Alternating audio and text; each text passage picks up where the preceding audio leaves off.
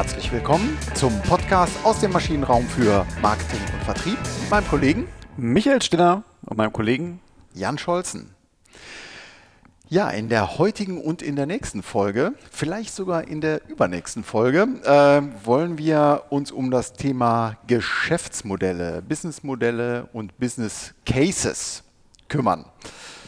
Und das ganze Thema Geschäftsmodelle sind, äh, das, das Thema Geschäftsmodelle ist in vieler Munde und wird doch aus meiner Sicht häufig etwas inflationär gebraucht und äh, mir ist häufig nicht klar gewesen, was sich denn dahinter verbirgt. Ja, ich glaube, gerade durch die, durch die äh, Digitalisierung, ich meine, das hört sich so schlimm an, ne? äh, jeder dritte Artikel fängt ja mit an im, im Zuge der zunehmenden und fortschreitenden Digitalisierung. Ähm, aber nichtsdestotrotz sind ja viele Leute nach der Suche nach diesen, eben nach diesen ominösen Geschäftsmodellen.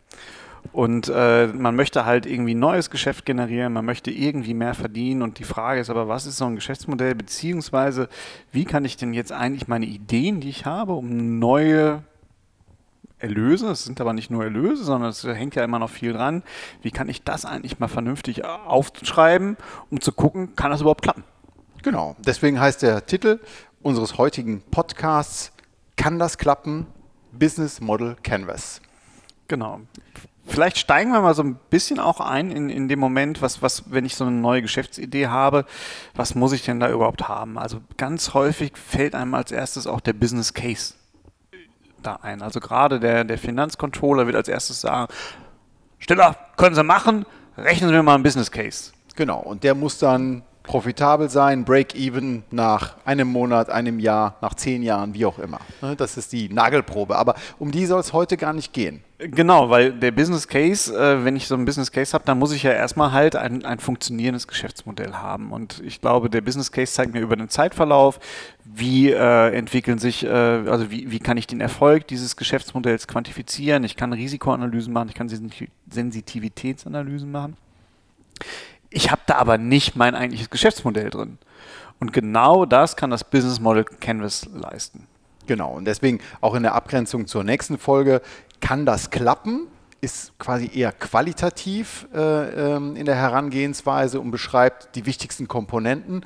Und der Business Case, der hat eben die Arbeitsfrage, lohnt sich das? Genau, oder wie gut kann es klappen? Oder ah. wie, wie gut, genau, also quantifiziert aber dann. Ja. Gut, ja, dann steigen wir doch mal in dieses Business Model Canvas ein. Also Canvas, ähm, ich musste es auch googeln, äh, aber ich, ich, kannte irgendwie die Bezeichnung Oil on Canvas, also Öl auf Leinwand. Und äh, Canvas heißt nichts anderes als äh, also eine weiße Leinwand. Also wie kann ich mein Business Model auf eine weiße Leinwand, auf ein weißes Blatt Papier schreiben? Und da gibt es wirklich einen sehr schönen ähm, Denkansatz, Denkrahmen, der ist noch gar nicht so alt, ne? kommt von 2008 ähm, von einem Schweizer Kollegen. Das ist komplett deine, äh, deine Baustelle, die Definition und die, die, die Schweizer Kollegen nochmal mit aufzuführen. Die Geschichte, okay. Die Geschichte. ich habe den Jan jetzt mal ganz kurz in die Sprachlosigkeit geführt. Das gelingt mir selten. ähm, äh, aber unabhängig davon, ähm, sicherlich ein, ein, sehr junger Ansatz, äh, ist so ein bisschen auch wie die Sau durchs Dorf getrieben worden. Ja. Äh, kommt vor allen Dingen in der, in der Start-up-Branche immer wieder zum Tragen, ist aber auch wirklich gut. Also ja. das muss man wirklich sagen, weil, weil es halt ein logisch in sich konsistentes Konstrukt oder Abbild eines Geschäftsmodells leisten kann. Genau. Und jetzt habe ich es auch hier gerade gefunden. Der Schweizer Alexander Osterwalder, der hat äh, diesen Denkrahmen äh, mal auf Papier gebracht. Und ähm, um das Ganze jetzt ein bisschen zu entmystifizieren, es geht faktisch darum, Angebot und Nachfrage. Um diese beiden groben Komponenten geht es. Und wie nun äh, Angebot und Nachfrage sich treffen und wie die strukturiert sind, das beschreibt ähm, das Business Model Canvas eigentlich sehr schön und da wollen wir jetzt mal eintauchen. Genau, also im Wesentlichen ist es so, dass das Business Model Canvas neun Kategorien, Beschreibungskategorien des Geschäftsmodells eigentlich beinhaltet. Mhm. Äh, es ist einmal ähm, das, das Leistungsangebot oder die Value Proposition. Die steht in der Mitte, ne? Die steht in der Mitte, das ist so ein bisschen der Nukleus immer. Wir haben äh, dann die, die Kundensegmente, wir haben die Kundenbeziehungen und die Kanäle zu diesen Kundensegmenten, wir haben Einnahmequellen, wir haben Schlüsselaktivitäten und Schlüsselressourcen, wir haben die Schlüsselpartner und letztendlich die Kostenstruktur. Also neun Beschreibungskategorien, in denen wir unser Geschäftsmodell beschreiben können. Genau, und im Kern, da steht eben dieses Leistungsangebot, also was ähm, bietet einen Nutzen ähm, dem Kunden, den Kundensegmenten und ähm, darum dreht sich eben alles. Und um dieses Leistungsangebot zu schaffen, zu erwirtschaften, zu schaffen eher, dafür braucht man eben diese Schlüsselpartner, Schlüsselaktivitäten und äh, auch die damit einhergehenden Kosten. Aber sollen wir mal kundenseitig anfangen? Das ist ja immer so unsere Domäne.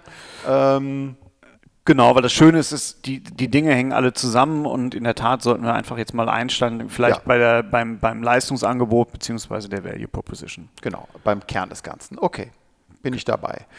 Was ist unser Leistungsangebot? Genau, wir haben äh, eines meiner Lieblingsthemen, äh, der aufmerksame kennt äh, im Persona-Konzept auch schon so ein bisschen über die Value Proposition gesprochen. Du zuckst Persona? schon wieder? Was war das noch? ja, der Herr Dr. Scholz zuckt beim per Wenn ich das Wort Persona benutze, zuckt er immer zusammen, weil er befürchtet, dass ich noch eine Folge machen möchte dazu. Wir hatten äh, in diesem Jahrzehnt schon eine dazu. Okay. Also Value Preposition. Ähm, also das sind welche Vorteile hat unser Leistungsangebot? Ne? Was können wir besser als die anderen? Welches Problem wird beim Kunden gelöst? Das sind doch so die, die Arbeitsfragen, ne? genau. die damit einhergehen. In unserer damaligen Folge haben wir dann auch schon von, von Schmerzkillern oder, oder Luststeigerern gesprochen, also die, die, die äh, Painkillers oder, oder äh, Gainbringers, mhm. äh, die da geführt werden. Das ist ja diese Idee, wie man das Leistungsangebot erstmal beschreibt. Genau. Steht also in der Mitte.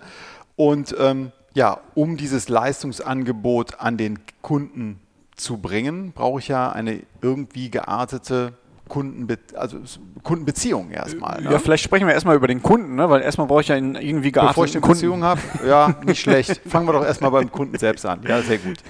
Genau, äh, das ist im, im, im Business Model Canvas äh, wird das dann als Kundensegmente ähm, beschrieben. Das finde ich jetzt so ein bisschen, es passt nicht ganz ins Konzept, weil eigentlich müsste jetzt die Persona stehen.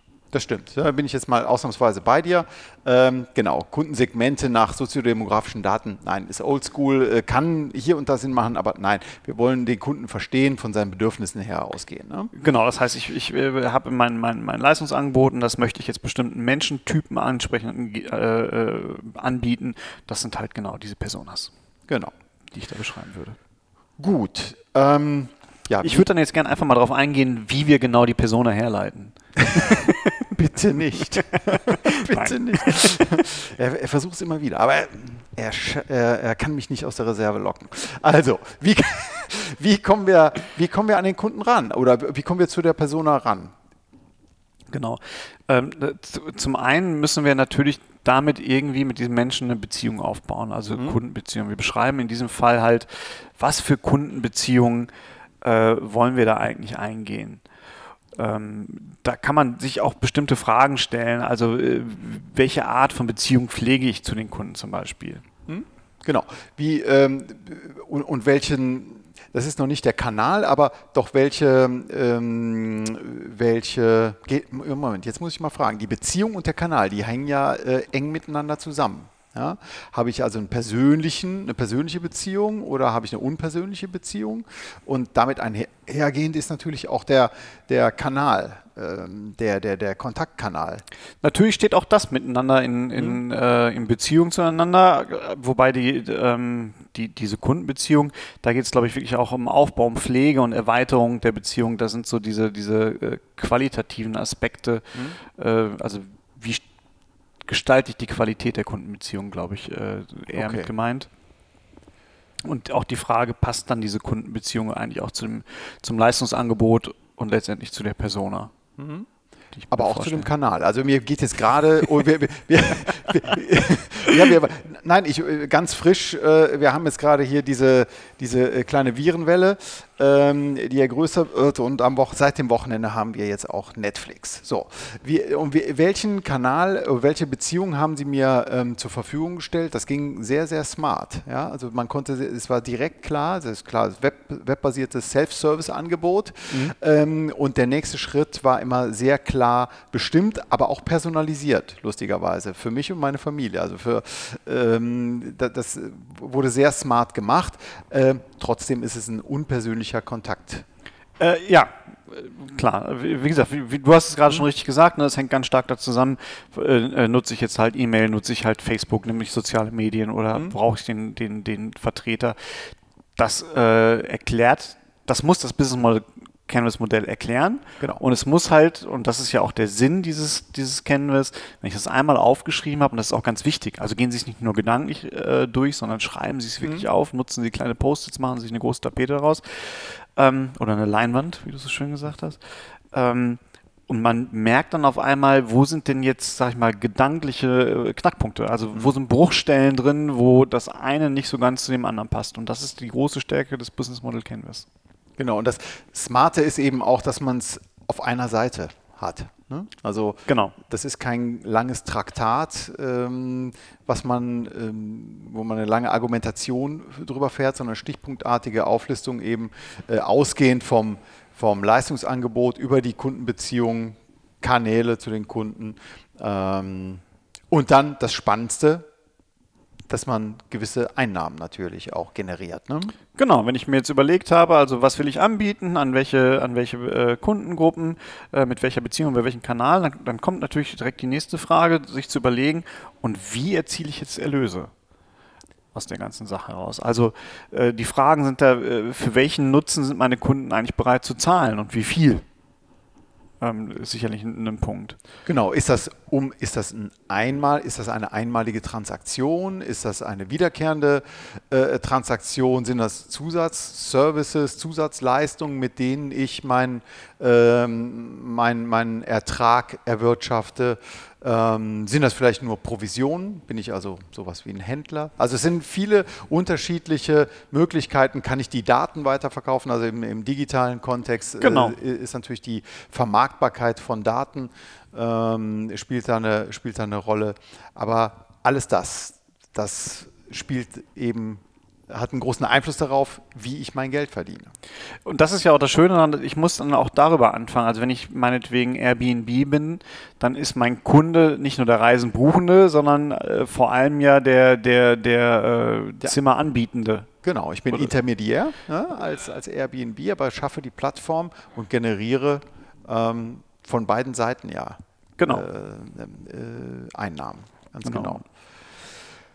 Gut, also, jetzt hatten wir nochmal, ähm, wir wissen, wir sind heute visuell unterwegs und transportieren das hier über den Podcast nochmal in der Zusa Zwischenfazit. Wir starten mit, der, mit dem Leistungsangebot, was unsere Kundensegmente erreichen soll. Wir haben uns Gedanken darüber gemacht, wie wir mit den Kunden in Beziehung treten, über welche Kanäle wir in Beziehung treten, um Einnahmen zu erwirtschaften. Was wir aber noch nicht geklärt haben. Und ja. ergänzend, wir ja. überlegen uns auch noch, wie wir diese Einnahmen überhaupt erwirtschaften. Also ist es äh, genau. direkt aus dem Angebot, sind es Zusatznutzen oder wie, wie, machen wir das eigentlich? Ganz genau. Muss, genau, ganz richtig. Ja. Wie wir das Ganze schaffen, dafür sind jetzt wiederum andere, ähm, andere Inhalte zuständig. Nämlich, du hast es eingangs erwähnt, Schlüsselpartner, Schlüsselaktivitäten ja, Schlüsselressourcen und eben damit zusammenhängt auch natürlich ein Invest, eben die Kosten. Genau, äh, vielleicht mal nach und nach. Also wir haben unser Leistungsangebot und jetzt müssen wir uns irgendwie äh, natürlich fragen, wie kommt denn das eigentlich zustande?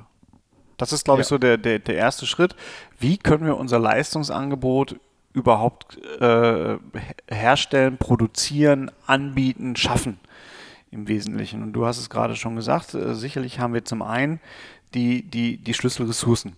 Also die äh, Ressourcen, die uns am ehesten dazu in die, Lage versetzen. Genau. Kann man sagen, dass, dass das diesem Resource-Based View oder diesem Kernkompetenzmodell ähm, entspringt, dass man eigentlich sagt, okay, ein Unternehmen ist da stark oder hat überhaupt seine Berechtigung daher, wo es diese Kernkompetenzen hernimmt? Absolut. Hm? Genau das, das ist es, was, was wir hier versuchen aufzuschreiben. Wir, wir machen jetzt auch nicht, was weiß ich, wenn wir einen Smoothie herstellen, dann schreiben wir jetzt auch nicht auf, wir brauchen aber auch Apfelsaft und wir brauchen auch äh, Äpfel und wir brauchen auch Mangos. Darum geht es gar nicht bei, bei diesen Sachen, sondern es geht wirklich darum zu sagen, ähm, was sind jetzt die maßgeblichen äh, Ressourcen, die wir haben? Was grenzt uns auf was, äh, auf, haben wir vielleicht auch Ressourcen dabei, auf die Wettbewerber nicht zugreifen können? Mhm. Das sind die sogenannten Schlüsselressourcen, äh, die ich halt brauche, um halt genau dieses Leistungsangebot und den Kundennutzen zu erfüllen. Genau, also das könnten äh, Patente, bestehende Lizenzverträge sein, äh, Thema Marke spielt sicherlich auch eine Rolle, ne? wenn ich die starke Marke habe möglicherweise, aber auch tatsächlich der Inhalt Maschinen, äh, in einem Maschinenbau wären sicherlich äh, äh, der, der, Maschinenfuhrpark, den man über die Jahre äh, entwickelt hat. Genau alles das, das sind die, sind die Kernressourcen oder äh, Schlüsselressourcen, die, die man haben muss. Mit den Schlüsselressourcen einhergehend sind es die Aktivitäten aber auch. Ne? Was muss ich denn machen, damit ich überhaupt produzieren kann oder das Leistungsangebot überhaupt erschaffen kann. Äh, genau, das, das äh, eine ist ja wirklich, dass die, also quasi so eine Art Quelle, so eine Art äh, Zutat, die ich habe, aber wenn ich die Zutaten nicht vermixe, dann kann ich noch so ein toller, äh, dann kriege ich auch kein Gericht hin. Ne? Also ja. ich, ich habe das schönste Stück Fleisch, wenn ich nicht weiß, wie ich es brate, äh, dann bringt es mir auch nichts auf den Teller. Okay. Hm? Ist ein, ich mag rohes Fleisch, aber das ist wieder eine andere Geschichte. Ähm, und das sind genau diese Schlüsselaktivitäten. Also da ist genau die Frage, welche Aktivitäten sind, äh, muss ich denn eigentlich durchführen, um diesen Kundennutzen und um dieses Leistungsangebot letztendlich zu erfüllen? Genau, also Zutaten finde ich ein sehr schönes, äh, schönes Bild auf jeden Fall. Und ich komme aber mit den Zutaten und den Aktivitäten bin ich immer noch nicht ganz fertig, weil und mir fehlt eine, ähm, äh, ein, ein, ein äh, wichtiger Baustein, das ist der Schlüsselpartner. Genau. Auch der spielt eine Rolle, weil gerade in der heutigen Zeit ist es ja so, dass ich ganz, ganz selten wirklich ein, Produkt von A bis Z komplett alleine hinbekomme. Hm? Ähm, und da ist die Frage, welchen Partner brauche ich denn am dringendsten? Mhm. Also ich muss mich da, das, also diese, diese Kategorie soll wirklich beschreiben, ähm, wo auf welche Partner bin ich angewiesen. Es geht weniger darum, auch da wiederum alle äh, Partner mit aufzuschreiben, sondern ich muss mir da wieder anschauen, wo kann ich darauf verzichten, auf welchen Partner, wo wäre es nicht so sch schlimm, wenn der ausfallen würde. Äh, das sind dann keine Schlüsselpartner, sondern die Schlüsselpartner sind wirklich unverzichtbare Partner in diesem, in diesem Zusammenhang. Genau, also ganz klassisch der Lieferant. Ja, der Lieferant, der mit einer bestimmten Qualität, mit einem bestimmten Know-how ähm, Vorprodukte liefert äh, oder auch aus der Automobilindustrie äh, relativ bekannt. Es gibt äh, Ingenieur, große Ingenieurbüros, die eben für Automobil ähm, Unternehmen die Entwicklung übernehmen in bestimmten Teilbereichen. Ähm, auch das wären Schlüsselpartner sicherlich. Ne? Genau, also immer dann, wenn, wenn mir ein Partner Zugang zu Kunden-Know-how oder also zu Kunden oder zu Know-how verschafft, ist es auch ein, ein Schlüsselpartner oder verschafft mir einen Zugang zu einer besonderen Ressource auch. Mhm. Und was macht den Schlüsselpartner zum Schlüsselpartner? Also Key, ne? Also, Key, also Ohne ihn wird es nicht gehen. Ne? Also glaub, Ohne ihn wird es nicht gehen. Also diese, diese ähm, unmittelbare Notwendigkeit. Ja, also es ist nicht der äh, Gebäudereinigungsservice. Der, das wäre keine Schlüsselindustrie, zumindest für ein, für, ein, für ein produzierendes Unternehmen. Genau, aber wenn ich zum Beispiel Tatort-Cleaning mache, dann kann das genau ja. der Schlüsselpartner sein. Ja. Äh, es ist nicht der Typ, der die Lötkolben herstellt, wenn ich Platinen äh, mache. Ne? Es sei denn, es ist halt so ein besonderer Lötkolben, mit, wo ich nur mit diesem Lötkolben auch meine Platinen herstelle. Genau, also einfach die, die Relevanz für das Leistungsangebot äh, muss gegeben sein. Genau. Ich glaube, das ist so der, der, ja. ähm, der Schlüssel dazu, im wahrsten Sinne des Wortes. Ja, und jetzt kommen wir noch zu einem hässlichen Punkt, den haben wir uns ähm, in diesem ähm, Konzert hier bis zum Ende aufbewahrt. Äh, das sind die Kosten. Oder das die ist doof, ne? Kostenstruktur. Kosten, Kosten sind bäh. Gerade so wir als Marketeers, wir mögen das gar nicht. Ähm, Nee, ist mehr was fürs Controlling. Ja, genau. So, vielen Dank fürs Zuhören. nee, aber wir müssen uns auch, äh, auch wir müssen uns ja damit auseinandersetzen und äh, natürlich müssen wir uns auch da überlegen, was sind denn jetzt letztendlich die, die Kosten, ähm, die da anfallen. Also welche, welche Einkaufskosten liegen davor? Was ist variabel, was ist eher fix? Äh, welche Akquisekosten habe ich auch? Auch das nicht zu vernachlässigen. Ne? Muss ich Partner bezahlen? Muss ich Provisionen bezahlen? Muss ich vielleicht Boni ausschütten an meine Kunden? Ähm, Bin ich teuer- möglicherweise auch eingeloggt in, in mehrjährigen Verträgen, Entwicklungsverträgen. Ne? Also aus, aus, von den Schlüsselpartnern, von den Schlüsselaktivitäten und den Ressourcen, daraus ergeben sich zwangsläufig Kosten, also die resultieren daraus und die, die kann ich nicht äh, von heute auf morgen abstellen unbedingt. Und deswegen ist es so wichtig, dass man es alles mal auf einer Leinwand, auf einem Papier äh, transparent hat, ähm, um eben die, die Nagelprobe dann ähm, zu machen und sich selber die Antwort zu geben auf die Frage, kann das überhaupt klappen? Genau, das ist, das ist der, der entscheidende Vorteil. Ich habe dann wirklich alles auf einer, auf, einer, auf einer Leinwand stehen und sehe jetzt auch die Zusammenhänge. Also die Frage, die, die, die- Erkenntnis, es gibt bestimmte äh, Prozessschritte, die ich mir überlegt habe, die aber viel, vielleicht viel zu teuer sind, weil mein Personal viel zu teuer ist. Da muss ich mir überlegen, brauche ich nicht einen Schlüsselpartner dafür, der das machen kann. Wenn ich aber wiederum Lizenzkosten an einen Schlüsselpartner zahlen muss, da kommt halt ganz schnell der, der Weg, wo ich mir überlegen muss, äh, macht es nicht besser, äh, doch Sinn, das alleine zu machen. Also Tesla ist ja zum Beispiel den Weg gegangen. Die haben ja relativ für sich erkannt und haben gesagt, äh, bestimmte Dinge, die ein Automobilzulieferer macht, die wollen wir halt nicht haben, weil es zu teuer ist, weil es uns äh, bestimmte Möglichkeiten verbaut.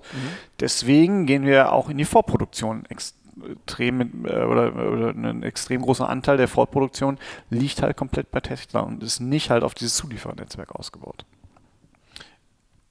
Genau, und zusätzlich kommt natürlich bei Tesla noch das Thema, dass man ähm, äh, sich beim, beim Leistungsangebot deutlich natürlich von einem traditionellen Automobilhersteller abhebt, was das Thema Usability angeht, dass Genau. ich äh, die, die, diese Schnittstelle Mensch-Maschine-Kommunikation ganz anders denke. Ja. Gut. Haben wir was vergessen zum Thema Business Model Canvas? Ich glaube, wir sind alle neun Beschreibungskategorien durchgegangen. Vielleicht zählen wir sie einfach nochmal auf. Ganz genau. Ausgehend vom Leistungsangebot, was am Ende des Tages der Kern äh, der ganzen Veranstaltung ist. Dieses Leistungsangebot soll, ähm, richtet sich an bestimmte Kundensegmente. An bestimmte Personas, genau. Genau. Ich muss mit diesen Personas mir überlegen, welche Art von Beziehung will ich zu denen eingehen, welche Kanäle kann ich dazu nutzen, wie kommt auch das Leistungsangebot zu den, zu den, zu den Kunden, das haben wir, glaube ich, so ein bisschen unterschlagen. Genau, das logistische Thema haben wir, Ja. haben wir etwas unterschlagen, stimmt. Das war los. Hiermit nachgereicht. Äh, ähm, ja, die spannendste Frage, wie generieren wir Einnahmen, Erträge? Genau, die Einnahmenquellen, welche Einnahmenquellen hängen daran? Und dann, du hast es gerade schon so schön mit reingebracht, das ist eigentlich so ein bisschen der Market-Based View. Äh, wenn wir jetzt auf den Resource-Based View gehen, äh, da, da kippen wir so ein bisschen und, und schauen uns die vorgelagerten Dinge an. Die Frage ist halt, wie können wir unser Leistungsangebot überhaupt produzieren? Wie können wir es herstellen? Was sind dafür die entsprechenden Schlüsselressourcen, die wir einsetzen müssen? Und welche Schlüsselaktivitäten müssen wir dafür durchführen? Genau. Und weil wir in einer arbeitsteiligen Welt leben, ähm, drehen wir uns die Schrauben, die wir bauen, nicht alle selber, sondern kennen den einen oder anderen, der das kann. Vielleicht sogar noch besser als wir. Also Thema Schlüsselpartner Genau. ähm, spielen da eine große Rolle. Und damit zusammenhängt eben mit den Schlüsselpartnern, die wollen auch ähm, ähm, Erträge wirtschaften, ähm, haben wir die Schlüsselaktivitäten und die Ressourcen, die kosten Geld. Die, äh, also Kosten werden dadurch äh, hervorgerufen. Und deswegen ist am Ende des Tages, wenn man alles auf ein Papier wirft, das die Antwort oder die mu muss man sich selber geben, ähm, Auf die Frage, kann das klappen? kann das klappen. Genau. Genau. Dann haben wir es für diese Woche, ähm, weil das Thema noch ein bisschen mehr hergibt und auch vielleicht noch ein bisschen mehr Beispiele ähm, verträgt. Äh, verträgt, definitiv, weil es so spannend ist und wir etwas mehr Fleisch an Knochen auch Ihnen ähm, auf den Weg geben möchten, werden wir in der nächsten Woche ähm, das Ganze nochmal etwas aufbauen mit äh, ein paar griffigen Beispielen und in der übernächsten Woche dann das Thema lohnt sich das, also der Business Case, äh, den dazu noch komplettieren. Genau. Prima. Dann vielen Dank fürs Zuhören. Empfehlen Sie uns weiter. Lesen Sie rein in unserem Blog Denkbar. Ganz genau. Und, und bis nächste Woche. Bis dann. Tschüss.